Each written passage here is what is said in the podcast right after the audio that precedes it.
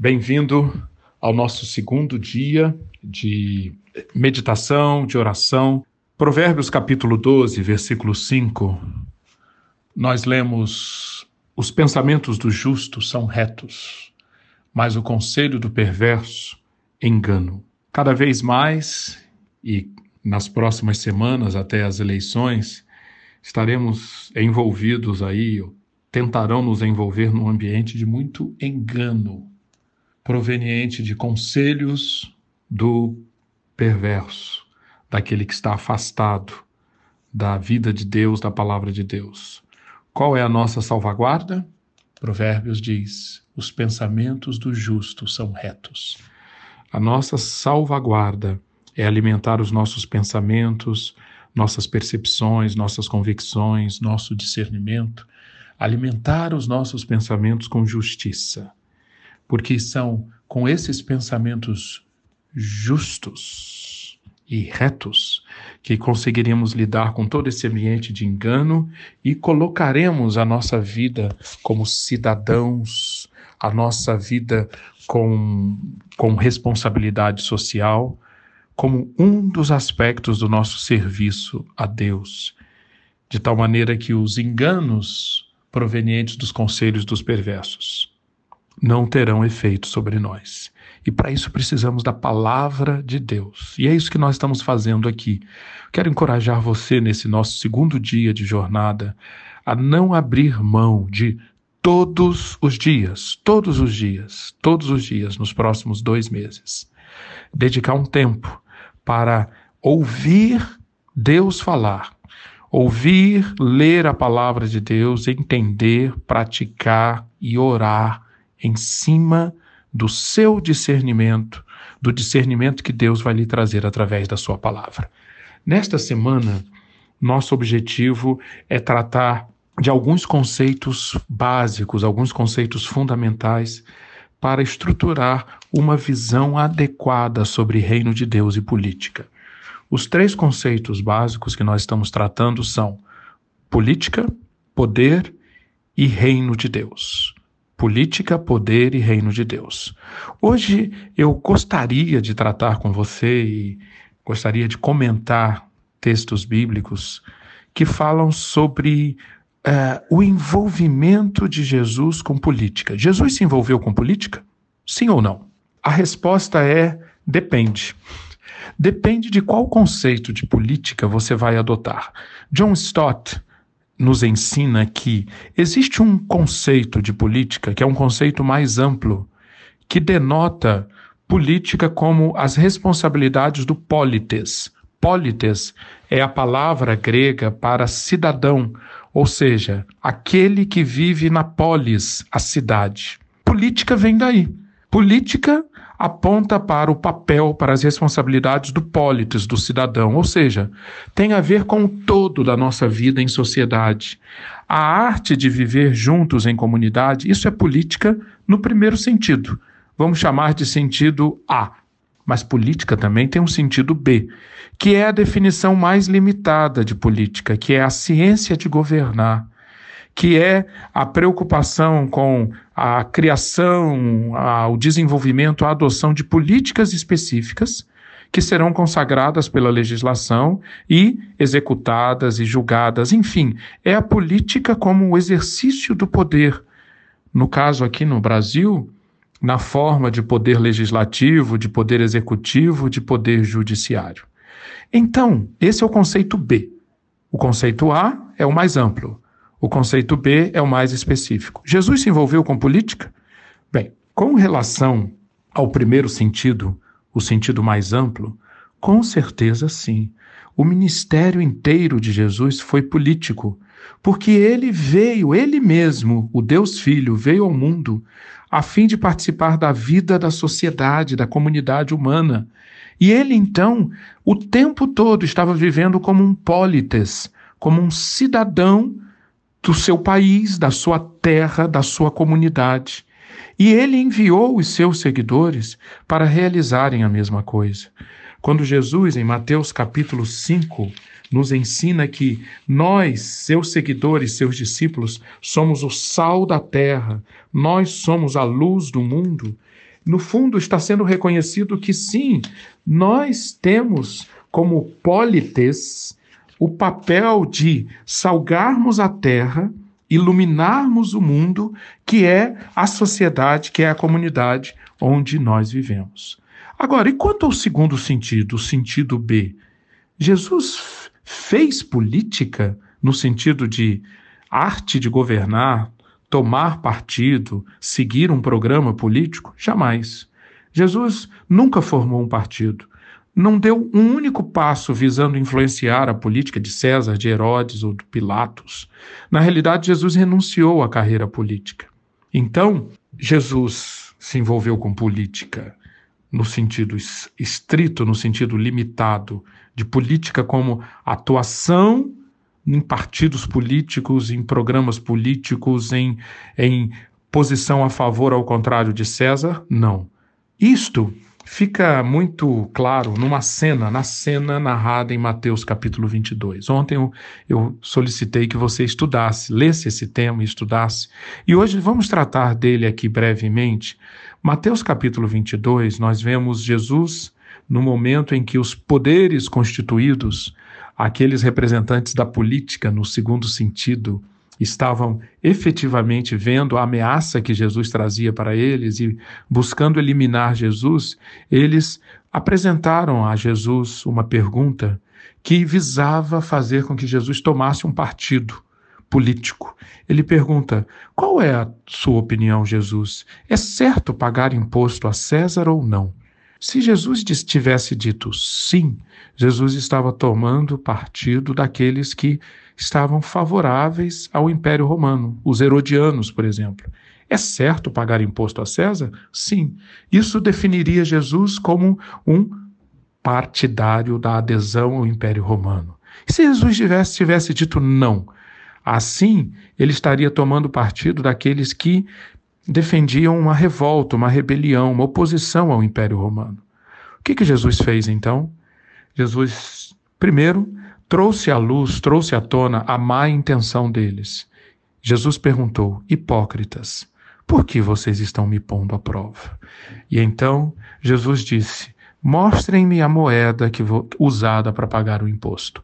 A moeda daquela época trazia a, a imagem do imperador, do Tibério César, e inscrição sobre quem ele era, como ele se autodenominava. Ele era divino, ele era sumo sacerdote, enfim, uma série de prerrogativas que o César romano dava-se a si mesmo. Eles mostraram a moeda e Jesus perguntou: de quem é esta imagem e esta inscrição, o que está escrito nela? E a resposta óbvia foi de César. Então Jesus mostrou, na realidade, que ele e nós, como seus, ele vivia num outro patamar e nós, seus seguidores, devemos viver também. Discernir o que está em jogo em toda a questão política, em toda a questão que envolve partido, programa político. Jesus disse: entreguem a César o que é de César. Ou seja, a moeda trazia a imagem de César. César tinha autoridade, tendo mandado inclusive gravar a sua imagem. Então, sim, paguem os impostos a César, entendendo que a imagem dele gravada ali lhe dá o direito de cobrar esse imposto. Mas, Jesus completa, entreguem a Deus o que é de Deus. Qual é ou onde está a imagem de Deus? A imagem de César estava naquela moeda. E a imagem de Deus está onde? No homem, em nós, nosso coração, nossa mente, nosso ser. Tudo isto, a imagem de Deus que é o ser humano, não deve ser dada a César, mas deve ser dada a Deus. Então, Jesus mostra aqui um princípio fundamental para nós vivermos e convivermos nesse ambiente carregado de política. A César o que é de César, a Deus o que é de Deus. Mais adiante, no capítulo 26, versículos 52 e 53, quando um dos seus discípulos tentou livrar Jesus da prisão usando a espada, que é uma arma de César, Jesus deixou claro: não, de jeito nenhum. Se você usa a espada, você está fazendo o jogo daqueles que têm a espada como seu instrumento de poder. Não, meu poder, disse Jesus, meu poder está na minha ligação com meu Pai. Eu poderia pedir a Ele nesse momento, eu, eh, mais de doze legiões de anjos viriam me livrar. Não. Jesus mostra que o poder dele e os princípios de operação dele estavam num outro nível, num outro patamar. Jesus estava na terra para, antes de mais nada, trazer o reino de Deus e a sua justiça. E as armas de César, as armas dos poderosos de plantão, não são o seu principal instrumento de atuação. Diante disso, com essa compreensão, eu gostaria que você, nesse dia, lesse versículos que vão ajudar ajudar você a montar uma visão adequada sobre essa questão do poder. Eu quero sugerir que você leia no livro de Gênesis, que nos mostra a origem de poder, do poder, o fundo espiritual do poder. Por que nós somos tão apegados ao poder? Leia Gênesis 2,15. 2,15 e você verá que o poder é algo bom, criado por Deus. Mas Gênesis 3:4 mostra como que a perspectiva de poder foi um, um instrumento essencial para a queda do homem. E a partir dessa queda na busca do poder, o livro de Gênesis narra diversas histórias mostrando pessoas corrompidas pelo poder. Por exemplo, Gênesis 4, 23 conta a história de Lameque, um homem corrompido pelo poder. E o restante das escrituras vai mostrando uma série de outras pessoas, outros personagens impactados ou envenenados por essa busca pelo poder que a, começa a acontecer em Gênesis capítulo 3. Um desses personagens é Saul. Saul capítulo 13 de 1 Samuel, estude esse capítulo e veja a gênese da corrupção de Saul na busca por manter o poder. Essa corrupção vai crescendo até que no capítulo 20, leia 1 Samuel capítulo 20, você vai ver que Saul ficou tão corrupto que ele começa, ele prefere cometer assassinato do seu próprio filho Jonatas, de Davi, seu ajudante, ele, ele está tão obcecado pelo poder que ele prefere cometer assassinato a permitir que o poder lhe escape por entre os dedos. Vá para o Novo Testamento, agora no livro de Atos, capítulo 8. Acompanhe a história de Simão, o mágico, e veja como esse homem se deixa corromper pelo poder para os seus próprios fins. Com essa visão, então, com esses versículos que mostram a gênese do poder, e o efeito dessa busca pelo poder em tantas pessoas ao longo das Escrituras. Permita que Deus lhe fale e ajude a enxergar o que está diante de você, diante de nós, nesse Brasil que está vivendo, vivendo um processo de eleição para definir quem vai ter o poder. Poder executivo, boa parte do poder legislativo. E com isso, ore, ore, em cima dessa compreensão, ore. Qual o motivo de oração de hoje? Eu quero recomendar que você ore por esse tema que aparece nessa história de Jesus que nós comentamos aqui. César e os seus impostos. O Brasil, aproximadamente um terço do nosso produto interno bruto, aproximadamente 2 trilhões de reais por ano, são captados na forma de impostos.